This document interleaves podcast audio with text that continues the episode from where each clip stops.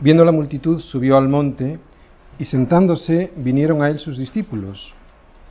Y abriendo su boca les enseñaba diciendo, Bienaventurados los pobres en espíritu, porque de ellos es el reino de los cielos.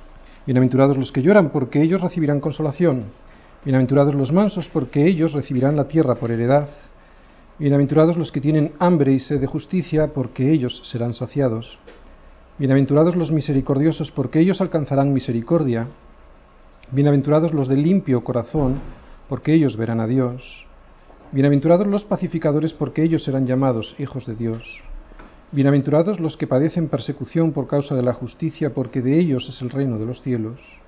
Bienaventurados sois cuando por mi causa os vituperen y os persigan y digan toda clase de mal contra vosotros, mintiendo. Gozaos y alegraos porque vuestro galardón es grande en los cielos, porque así persiguieron a los profetas que fueron antes de vosotros. Este domingo vamos a hablar de las bienaventuranzas. Empezamos una nueva serie. El domingo pasado terminamos Juan y en Juan 6, si recordáis, después de una enseñanza muy dura por parte del Señor, muchos de sus discípulos le abandonaron.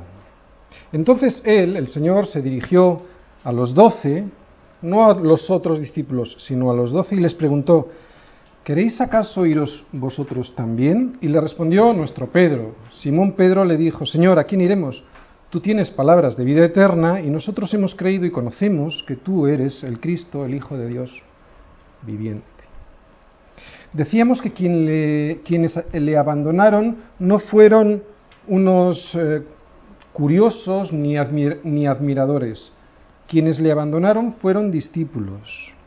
Hoy podría ser uno de esos días que escuchemos cosas duras de oír, cosas que nunca nos habríamos planteado y que, como digo, resulten duras de oír. Recordad, estamos ante las bienaventuranzas, es el anticosmos, o sea, todo lo contrario que el mundo nos ha enseñado, todo lo contrario que el mundo nos ha vendido. Y muchas veces como cristianos, sinceros, pero equivocados, seguimos comprando. ¿Estamos dispuestos, sin prejuicios? Empezamos. Características generales de las bienaventuranzas. No son cosas para hacer, es el carácter de los cristianos. ¿De acuerdo? Es la primera gran diferencia. Segunda, es el carácter de los cristianos aquí y ahora. No esperes a morirte, no esperes a estar con Él para reflejar este carácter. Para entonces será tarde. Tercera característica general de todas las bienaventuranzas, en realidad de todo el Sermón del Monte, porque las bienaventuranzas son el inicio del Sermón del Monte. Todos los cristianos, todos, han de ser así no es la simple descripción de algunos cristianos excepcionales. Jesús no dice que va a describir el carácter de algunos cristianos, de algunos seres extraordinarios de este mundo, describe a cada uno de sus discípulos. Los católicos han dividido a los cristianos en dos tipos de creyentes, los religiosos y los laicos, los cristianos excepcionales y los cristianos ordinarios. Esta descripción o esta división es antibíblica y ha sido terriblemente perniciosa. Cuarta, todos los cristianos han de manifestar todas las bienaventuranzas. O sea, que no se trata de que unos reflejen una o algunas y otros otra u otras. El hecho de que a algunos cristianos se nos manifiesten más unas características que otras es producto del pecado, de nuestra imperfección todavía en el camino en el que estamos. Cuando nosotros, cuando los cristianos recibamos nuestro cuerpo glorificado, sí entonces nuestro, nuestras características reflejarán plenamente todas estas bienaventuranzas. Quinta, que se den o no se den no depende de la biología, es una cuestión espiritual. No se trata de que una persona tenga una tendencia natural a ser manso, Eso sería injusto porque basaríamos las bienaventuranzas en una cuestión biológica, en la herencia biológica. Algo así como ser alto o moreno, y eso sería algo que no dependiera de nosotros. Que se dé cada una de las bienaventuranzas en nosotros, en nosotros es una gracia que solo el Espíritu Santo puede otorgar. Es una cuestión espiritual, no es biológica. ¿Por qué digo esto? Porque existen algunas personas que naturalmente son más, son más mansas frente a otras que son más agresivas. Algunas personas somos más nerviosos que otros que son más tranquilos, de una manera natural. Con otras palabras, hay personas que parecen pobres en espíritu, pero cuando les preguntas con respecto a Cristo son terriblemente orgullosos porque no quieren reconocer la obra expiatoria del Señor en la cruz y no se reconocen pecadores. Aunque parezcan muy buenas personas, sin Cristo no son nada. Estas características naturales no son las que Jesús nos está describiendo. De hecho, nadie es así por nacimiento, por herencia. Este carácter que nos describen las bienaventuranzas solo se consigue cuando una persona es regenerada por el Espíritu Santo, cuando es nacida de nuevo. Esta obra regeneradora del Espíritu Santo es el verdadero milagro del Evangelio. Todos hemos visto gente que por naturaleza es muy orgullosa, yo el primero, que por naturaleza es muy orgullosa y que sin embargo han reconocido su miseria espiritual, han reconocido que toda su vida ha sido un desastre por ir en sus fuerzas. Y también hemos visto otras personas que aparentemente de una manera más natural se, eh, piensan que pueden presentarse delante de Dios pues porque son buenos, ¿no? Sin necesidad de, como dice la escritura, de humillarse delante del Señor. Este tipo de personas genéticamente, genéticamente, aparentemente mansas, se presentarán delante de Dios algún día diciéndole, no sé para qué enviaste a morir a tu hijo, ha sido una tontería, fíjate yo, yo solito me bastaba para acceder a tu presencia, para acceder delante de un Dios santo. No es una cuestión biológica. ¿Qué nos dicen las bienaventuranzas, que nuestro carácter es completamente diferente al carácter que se manifiesta en el mundo. Yo he visto a muchos cristianos que dicen que lo mejor que pueden hacer los cristianos, que lo mejor que podemos hacer los cristianos para que la gente acepte a Cristo es vestir como ellos, vestir como el mundo, hablar como ellos. Pero con todo esto lo que terminas haciendo es, pensando como ellos, y sintiendo como ellos. Yo creo que de lo que precisamente se sorprenden y se admiran los incrédulos es de que no somos para nada como ellos. Y si no cambian es porque no quieren abandonar su pecado, aunque reconozcan muy íntimamente o, de una manera inconsciente de que ese pecado les lleva al desastre. Cuando la iglesia se acerca al mundo no para influir en el mundo, sino para ser aceptada por el mundo, es cuando se termina convirtiendo en el mundo. Ya no hay luz, ya no hay sal. Y lo peor es que no solo consigue que no llenen los bancos de las iglesias, sino que incluso los miembros de esas iglesias se terminan yendo al mundo. Somos atractivos porque somos diferentes. El cristiano y el, no, y el no cristiano no se parecen en nada, ni en lo que piensan, ni en lo que buscan, ni en lo que desean, ni en lo que sienten. Si no, mira las bienaventuranzas, ¿no? ¿Qué anhela un cristiano? Ser pobre en espíritu. ¿Qué anhela un no cristiano? Ser cada día más influyente en el mundo y que nadie le considere un pobre en ningún sentido, eso de humillarse delante de los demás, ni siquiera humillarse delante de Dios, es para tontos. ¿Qué busca un cristiano? La justicia. la justicia que es en Cristo Jesús. ¿Que busca un no cristiano? Pues salirse con la suya. Nada que ver con la justicia de Dios.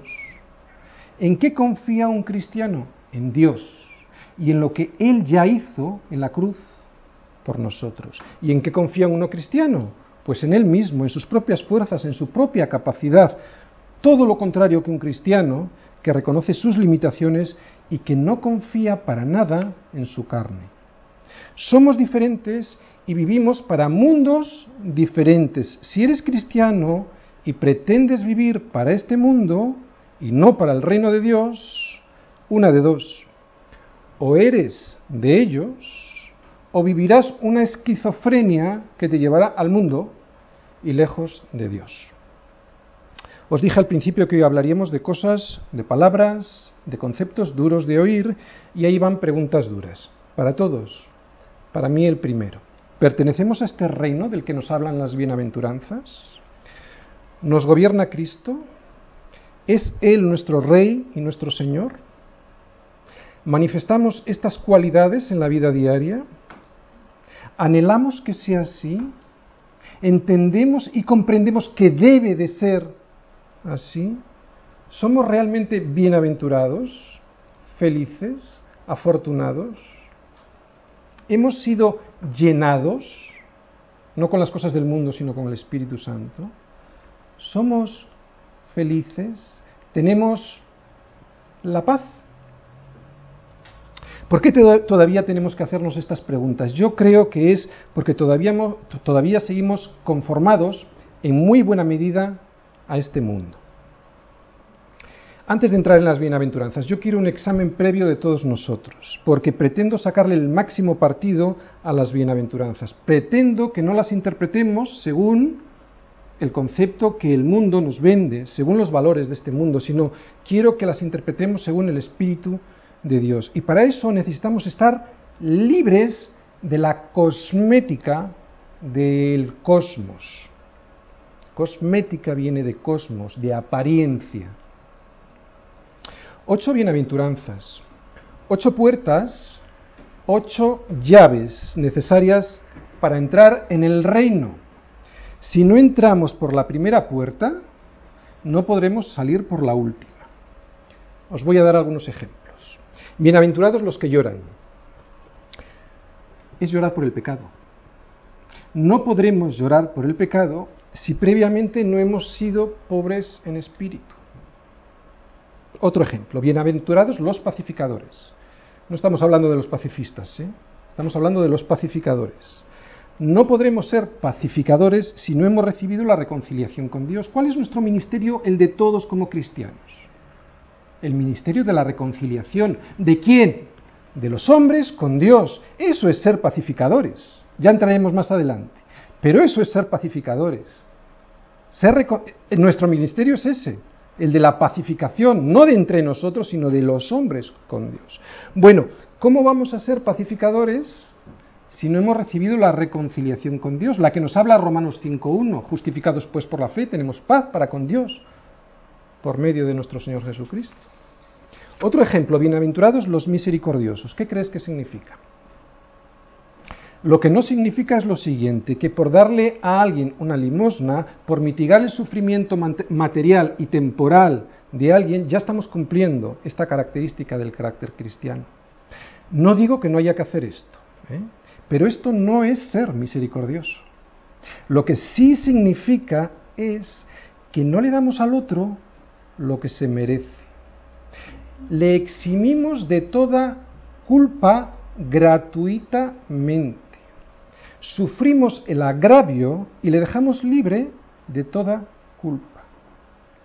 Eso es lo que hizo Dios con nosotros. ¿Tú crees que este tipo de misericordia es posible si primero no has recibido esa misericordia de Dios? Y para recibirla primero tendremos que ser, lo que vamos a ver hoy, la primera bienaventuranza, lo primero que tendremos que ser es ser pobres en espíritu. Para los más jovencitos, bueno, para todos, pero ellos lo van a entender mejor así. ¿Crees que es más difícil dar una limosna o dejar libre de toda culpa al que te ha hecho daño, mucho daño? ¿Crees que es fácil no pagarle con la misma moneda pudiendo hacerlo? Ocho bienaventuranzas, ocho puertas, ocho llaves para llegar a este final. Versículos 11 y 12. Bienaventurados sois cuando por mi causa, os vituperen y os persigan y digan toda clase de mal contra vosotros, mintiendo. Gozaos y alegraos porque vuestro galardón es grande en los cielos. ¿Quién puede vivir esto? Nadie que no haya sido regenerado por el Espíritu Santo, nadie que no haya entrado primero por la primera puerta. Todo en las bienaventuranzas es lo contrario a lo que el mundo nos diría. Es lo contrario a lo que el mundo nos vende. Nadie te ofrecería ser pobre en ninguna de sus variantes, sino acumular las mayores riquezas posibles, las mayores oportunidades de tu trabajo, etcétera, las mayores alabanzas de las personas que puedas obtener. Nadie te ofrecería llorar, sino ser lo más feliz posible, huyendo de todo dolor y sufrimiento. Nadie, a nadie se le ocurriría decirte que gracias a la persecución estarías gozoso y alegre.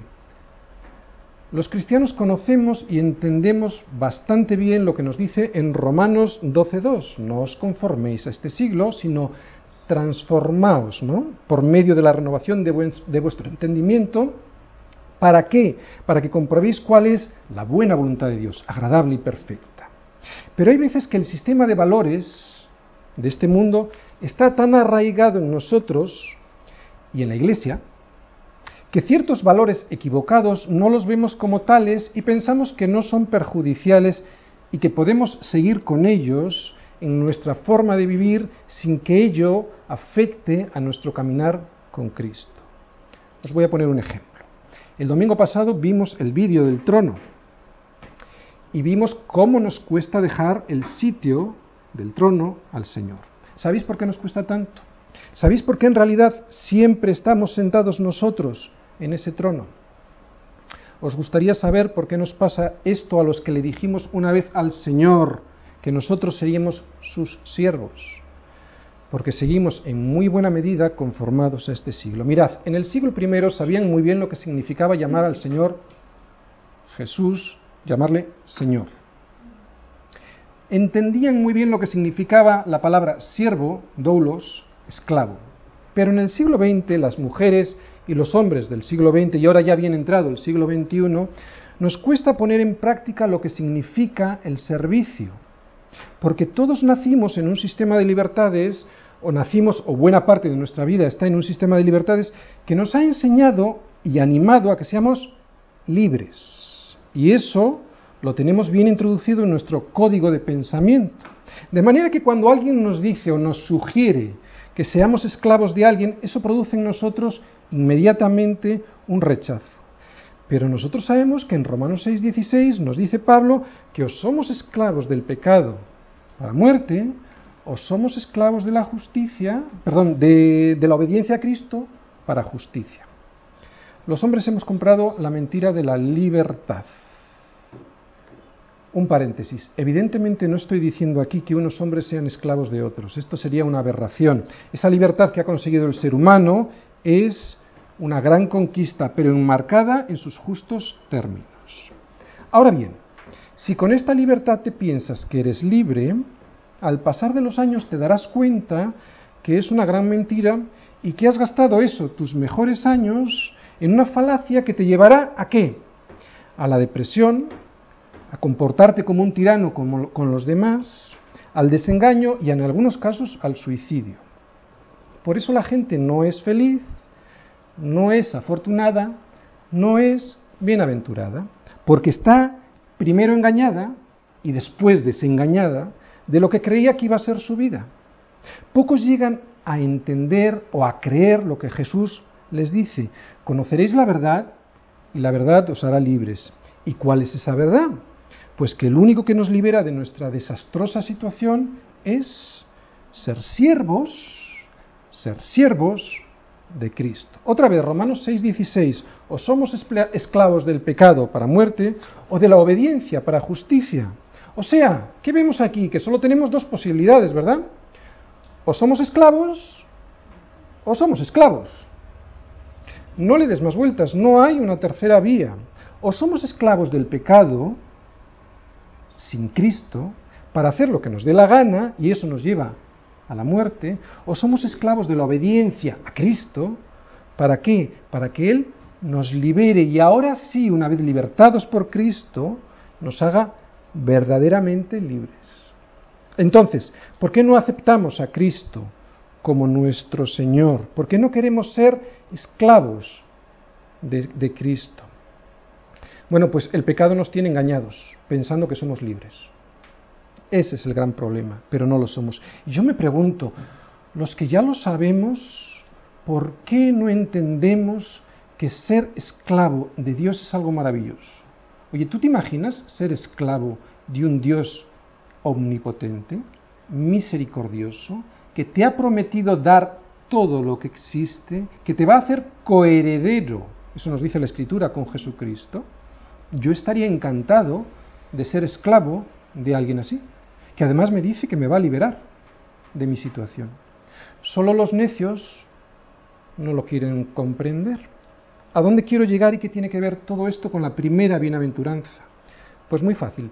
Primera característica, ahora sí, específica de la primera bienaventuranza. Cuando la bancarrota es una bendición.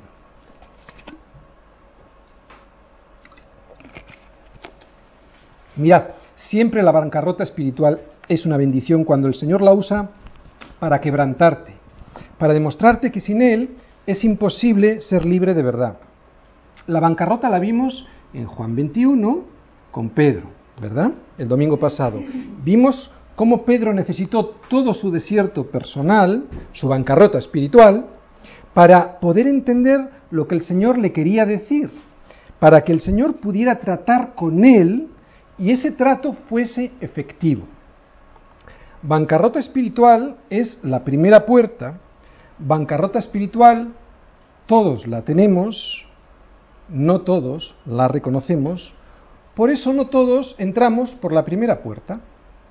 Leemos la primera llave. Viniendo la multitud, subió al monte y sentándose vinieron a él sus discípulos, y abriendo su boca les enseñaba diciendo, Bienaventurados los pobres en espíritu, porque de ellos es el reino de los cielos. Se sentó, y vinieron, ¿quién? Sus discípulos, y les enseñaban. O sea, lo primero que vemos aquí es que no es para todos, es para sus discípulos, no es para todo el mundo. Bienaventurados. ¿Qué quiere decir esto? Macarios, si alguien lo quiere buscar en la concordancia Strong, sería la palabra 3107. Alegres, supremamente bendecidos, gozosos, afortunados, si dependiera de nosotros, nosotros Mateo 5.3, ¿cómo lo hubiéramos escrito? Bienaventurados los que tienen dinero, bienaventurados los que tienen títulos universitarios, bienaventurados los que son hermosos, bienaventurados son los que tienen poder e inteligencia, bienaventurados los que tienen la fama. Pero Jesús no se enfoca en lo que tenemos, sino que se enfoca en lo que somos. O sea, que seremos afortunados delante de Dios no por lo que tenemos, sino por lo que somos. Porque los que tienen estas cosas que hemos dicho ahora del mundo, o sea, fama, títulos universitarios, dinero, estos, para estos, será el reino de este siglo, pero no el reino de los cielos. El reino de los cielos, ¿para quién es? Nos lo dice, para los pobres en espíritu. Por lo tanto, para acceder a lo que Cristo quiere hacer en nuestras vidas, lo primero, la primera llave es ser pobres en espíritu. Estamos empezando, ¿eh? Espero que no os durmáis. Pobre, ptojos, mendigo, pordiosero, alguien que depende absolutamente de otro alguien para vivir. En Europa no entendemos muy bien qué es un tojos, tendríamos que salir de Europa para ver un verdadero tojos. Este adjetivo, lo vemos ahí, la Strong sería 4344 para el que le gustan buscar, describe a uno que se agacha, que se pone en cuclillas, que se esconde por temor, que se somete. Por lo tanto, empezamos a entender qué es un, un pobre espiritual, aquel que depende desesperadamente de Dios para vivir, no confía ya en sí mismo ni en sus posibilidades ni en la carne, no confía en nada más que en Dios para poder vivir. Sin Dios estaría en la más absoluta bancarrota. Sin Dios es un mendigo extremo, un pordiosero. Esto es lo opuesto a la independencia que quiere el hombre de sí mismo.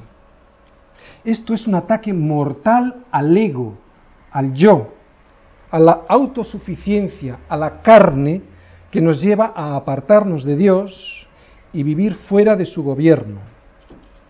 Un pobre en espíritu no es un enfermo mental, ni el que tiene baja autoestima, ni el que, anima, ni el que es anímicamente débil, sino es alguien completamente sano mentalmente que reconoce que depende absoluta y totalmente de Dios.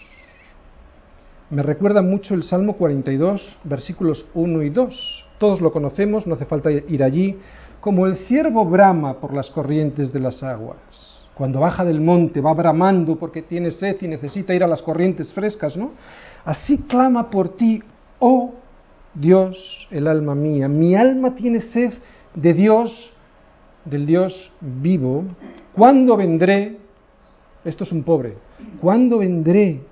Es que estoy deseando llegar, ¿no? ¿Cuándo vendré y me presentaré delante del Dios no es un débil mental, ni se está refiriendo a alguien que no tiene para comer ni dónde dormir, tampoco es aquel que está lleno de deudas. Se, refiere a los que reconocen que necesitan a Dios para vivir. La pobreza material no trae la bendición de Dios. El pobre no es mejor por ser pobre. El pobre puede cometer el error de confiar en lo poco que tiene la riqueza material no trae la condenación de Dios. El rico no es peor por ser rico. De hecho, en la escritura vemos que los ricos pueden ser pobres en espíritu. Abraham, Salomón, Job. ¿Qué nos decía Pablo? Nos decía que él sabía vivir en abundancia y también sabía vivir humildemente. Y en más pasajes de la Escritura también nos dice eso. Así que Jesús, con este inicio de su Sermón del Monte, lo que nos está diciendo es que hasta que no nos veamos como un tojos, mendigos, pobres de solemnidad, no podremos seguir en el camino hacia el reino de los cielos. Pero esto es imposible. ¿No? Me dirán algunos, es verdad, esta es la primera llave. Poner la otra mejilla. ¿Cómo se puede poner la otra mejilla? Bueno, solo cuando, cuando hemos entendido que somos tojos delante de un Dios santo, que no nos merecemos nada. Por eso cumplir el sermón del monte como una serie de mandamientos que debemos realizar en nuestras fuerzas es absolutamente imposible. Por eso os decía antes que no son cosas para hacer, sino es el carácter. Ha de salir del carácter. Hacerlo es imposible si no sale de un carácter transformado. Solo es posible cuando nos hacemos tojos, cuando nos inclinamos, cuando nos, nos vaciamos nosotros mismos delante de Dios para ser llenados por Dios, cuando no tenemos nada que ofrecer. Bueno, sí, algo hay que ofrecer, nuestros pecados para que se los lleve. ¿Quién no ha comprobado que por muchas propiedades que tengas, por coches de lujo que te compres, por muchos ascensos en el trabajo y promociones que te den, cuando pasan pocos días vuelves a estar vacío y sin gozo, ese gozo que aparente tenías cuando habías comprado aquello, ¿no? Nada te llena porque solo Él puede llenarnos, pero para eso nos hemos de vaciar, tojos. Se trata de lo siguiente, te lo resumo, fíjate. Se trata de dejar de perseguir las cosas para que sean las cosas las que te persigan a ti. Dejar de poner tu confianza en las cosas y las cosas te sorprenderán persiguiéndote. Esto es lo que veo yo en la Biblia, esto es lo que yo he experimentado en mi vida, esto es el verdadero milagro de Dios para sus hijos. Que las cosas te persiguen y las bendiciones te sorprenden. Hemos visto que no se trata de vender todo lo que tienes para así ser pobre y entrar en el reino de, los cielos, De hecho, Jesús, y lo hemos visto en Juan 19, ¿os acordáis? En la cruz, tenía amigos con posibilidades. Habíamos visto a Juan de Arimatea y Nicodemo, ¿verdad? Se trata de una actitud del corazón. Vamos a verlo esto en dos historias. Lucas 16, versículos del 19 al 31. Lucas 16. Id, por favor, Lucas 16. Del versículo 19 al 31. Mirad, yo no quiero que entendáis esta historia de forma literal. No es una historia verídica, sino la, la radiografía de la realidad del hombre. Es una historia que trata del corazón del hombre.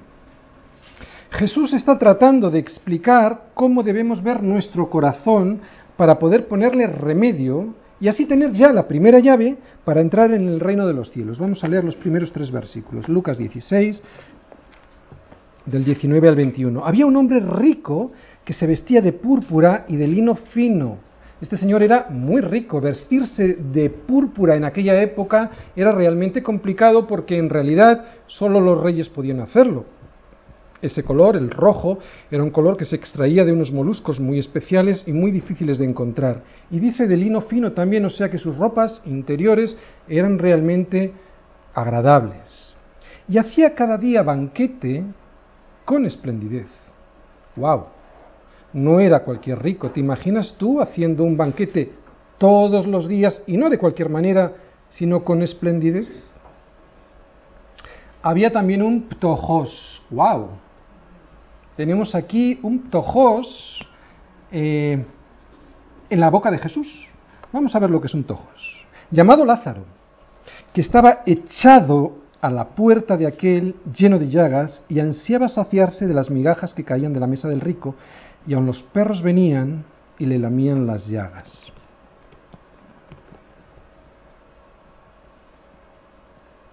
Ahora tenemos un retrato completo por boca de Jesús de lo que es un tojos. Hasta que no lleguemos a vernos así, en esta deplorable condición, no obtendremos la primera llave. Si en este momento todavía tienes alguna justificación para creer que tienes algo en ti que merezca la pena, bueno, yo no me comporto bien en esto, pero en esto soy excelente, no eres un tojos. Mira lo que Dios dice de nuestras obras y justicias. Isaías 64, 6. Apuntadlo, no id, porque vamos a ir, vamos, tenemos poco tiempo. Todos lo conocemos. Dice, fíjate lo que dice, lo que piensa el Señor, lo que piensa Dios de tus obras. Todos nosotros somos como suciedad. Todas nuestras justicias, o sea, nuestros logros personales, tus títulos universitarios, todo lo que has conseguido en la sociedad, son como trapo de inmundicia. Sabéis lo que es un trapo de inmundicia, ¿verdad? Es un trapo lleno de suciedad de la menstruación de las mujeres. Es eso. Eso es lo que quiere decir Isaías. Antes te dije que serían palabras duras de oír, pero están llenas de misericordia, porque nos da la oportunidad de ver cómo está nuestro corazón, de ver lo que somos sin Cristo, como trapo de inmundicia. Vómito le producimos al Señor los que no estamos revestidos por su sangre. Perdón, los que no están revestidos por su sangre. ¿Crees que puedes presentarte delante de un Dios santo con tus justicias? Necesitamos vaciarnos para que Él nos llene. Y entonces, cuando Él nos llene de sus justicias, entonces no seremos a sus ojos un tojos lleno de llagas. Si todavía encontramos justificaciones a nuestro comportamiento, si creemos que todavía tenemos algo en nuestra vida que merezca la pena, entonces mi hermano no encajas con el retrato de Lázaro. Vamos a volver a leer, lo tenemos aquí, los versículos 20 y 21. Dice, Lázaro estaba echado ¿Estás tirado por el suelo? ¿O te ves así, me refiero? ¿Tu corazón? ¿Lleno de llagas? ¿Ansías saciarte de las migajas que caen de la mesa del rico? Y aún los perros venían y le lamían las llagas? Porque esta es la definición de un ptojos. Esta es la radiografía de nuestro corazón. Pero no todo el mundo quiere ir al radiólogo para hacérsela y cuando algunos se la hacen no quieren escuchar el diagnóstico. Tojos. Seguimos leyendo en Lucas 16, versículos del 22 al 31. Dice, aconteció que murió el mendigo y fue llevado por los ángeles al seno de Abraham. Y murió también el rico y fue sepultado. Bueno, resulta que el rico sí que tuvo una sepultura, le hicieron un funeral. Al pobre probablemente ni eso, por lo menos no viene reflejado en la escritura. Versículo 23. Y en el, en el Hades alzó sus ojos, estando en tormentos, y vio de lejos a Abraham y Lázaro en su seno. Entonces él, dando voces, dijo, Padre Abraham, ten misericordia de mí y envía a Lázaro para que moje la punta de su dedo en agua y refresque mi lengua, porque estoy atormentado en esta llama. Pero Abraham le dijo, Hijo, acuérdate que recibiste tus bienes en vida y Lázaro también males, pero ahora éste es consolado aquí y tú atormentado. Además de todo esto, una gran cima está puesta entre nosotros y vosotros, de manera que los que quisieran pasar de aquí a vosotros no pueden, ni de allá para acá. Entonces le dijo, Te ruego pues, Padre, que le envíes a la casa de mi padre, porque tengo cinco hermanos, para que testifique a fin de que no vengan ellos también a este lugar de tormento. Y Abraham les le dijo, a Moisés y a los profetas tienen, óiganlos. Entonces él dijo, no, padre Abraham, pero si alguno fuere a ellos de entre los muertos se arrepentirán. Esto a que nos suena, ¿no? Mas Abraham le dijo, si no oyeren a Moisés, a Moisés y a los profetas, tampoco se persuadirán, aunque alguno se levantare de los muertos. Repetimos, no se trata de la condición económica del rico, sino de su corazón. Este rico se vestía de púrpura y lino fino y hacía banquetes diarios. O sea que su problema no era tanto tener dinero, sino la, sino la ostentación y cómo dedicaba sus recursos. Era ostentoso y egoísta porque nos dice que todos los días, al salir por la puerta de su casa, veía a este pobre. O sea, no lo había visto una vez y no había tenido misericordia. Era todos los días y su corazón no cambiaba. Por lo tanto, y esto es lo que yo creo que nos quiere enseñar el Señor, todos los días Dios le estaba dando la oportunidad para que reconociera cómo estaba su corazón. Todos los días le estaba haciendo una radiografía y este hombre no quería mirar esa radiografía. Todos los días Dios le estaba regalándole la posibilidad de arreglar su corazón.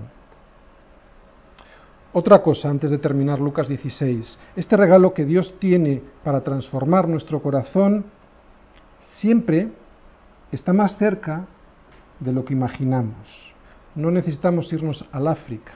Muchas veces está a la puerta de casa y a veces incluso dentro de casa. Segunda característica, estamos viendo la primera bienaventuranza, hemos visto la primera característica, la bancarrota, la segunda característica, el quebrantamiento. Decíamos antes que íbamos a leer dos historias. Vamos por la segunda. En Hechos 9, versículos del 3 al 5. Es la conversión de Pablo. Hechos 9, versículos del 3 al 5.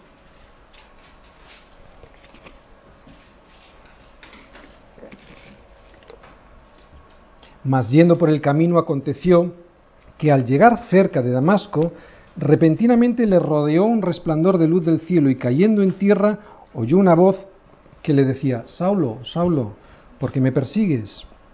Él dijo, ¿quién eres, Señor? Y le dijo, yo soy Jesús, a quien tú persigues. Dura cosa te es dar coces contra el aguijón.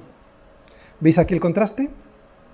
Entre la luz y el polvo del suelo, entre el descubrimiento de lo que somos gracias a la luz del Evangelio y la acción que debemos de tomar, o sea, humillarnos, echarnos a tierra, Pablo era desde todo punto de vista humano bastante mejor que tú y que yo.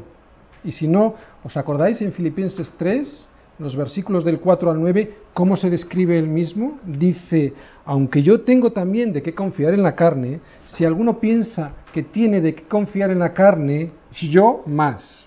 Y empieza, circuncidado al octavo día, del linaje de Israel, de la tribu de Benjamín, hebreo de hebreos, en cuanto a la ley, fariseo.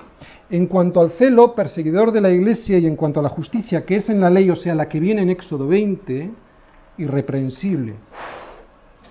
Pero cuantas cosas eran para mi ganancia, las he estimado como pérdida por amor de Cristo. Y ciertamente aún estimo todas las cosas como pérdida por la excelencia del conocimiento de Cristo Jesús, mi Señor. Por lo cual lo he perdido todo y lo tengo por basura. Basura en Europa tampoco es lo mismo que la basura en otros países. Aquí hasta la basura es de diseño. De verdad, esto es estiércol, podredumbre, lo que tiramos por el retrete, vómito. En eso Pablo tenía la consideración de sus obras, de sus justicias y de lo, de lo que había conseguido, para ganar a Cristo y ser hallado en Él, no en mi justicia. Estoy intercalando alguna frase mía, ¿eh? porque exactamente dice para ganar a Cristo y ser hallado en Él, no teniendo mi propia justicia, que es por la ley, sino la que es por la fe de Cristo, la justicia que es de Dios por la fe. Esto es lo que produce la palabra de Dios.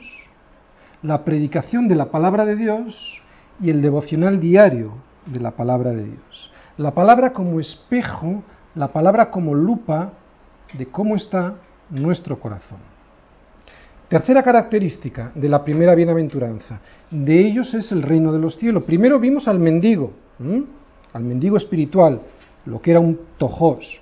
Luego, luego hemos visto el quebrantamiento, y lo hemos visto en hechos con la conversión de Pablo. Y ahora vimos el regalo de esta bienaventuranza, el reino de los cielos.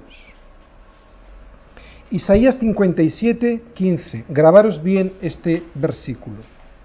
Isaías 57, 15.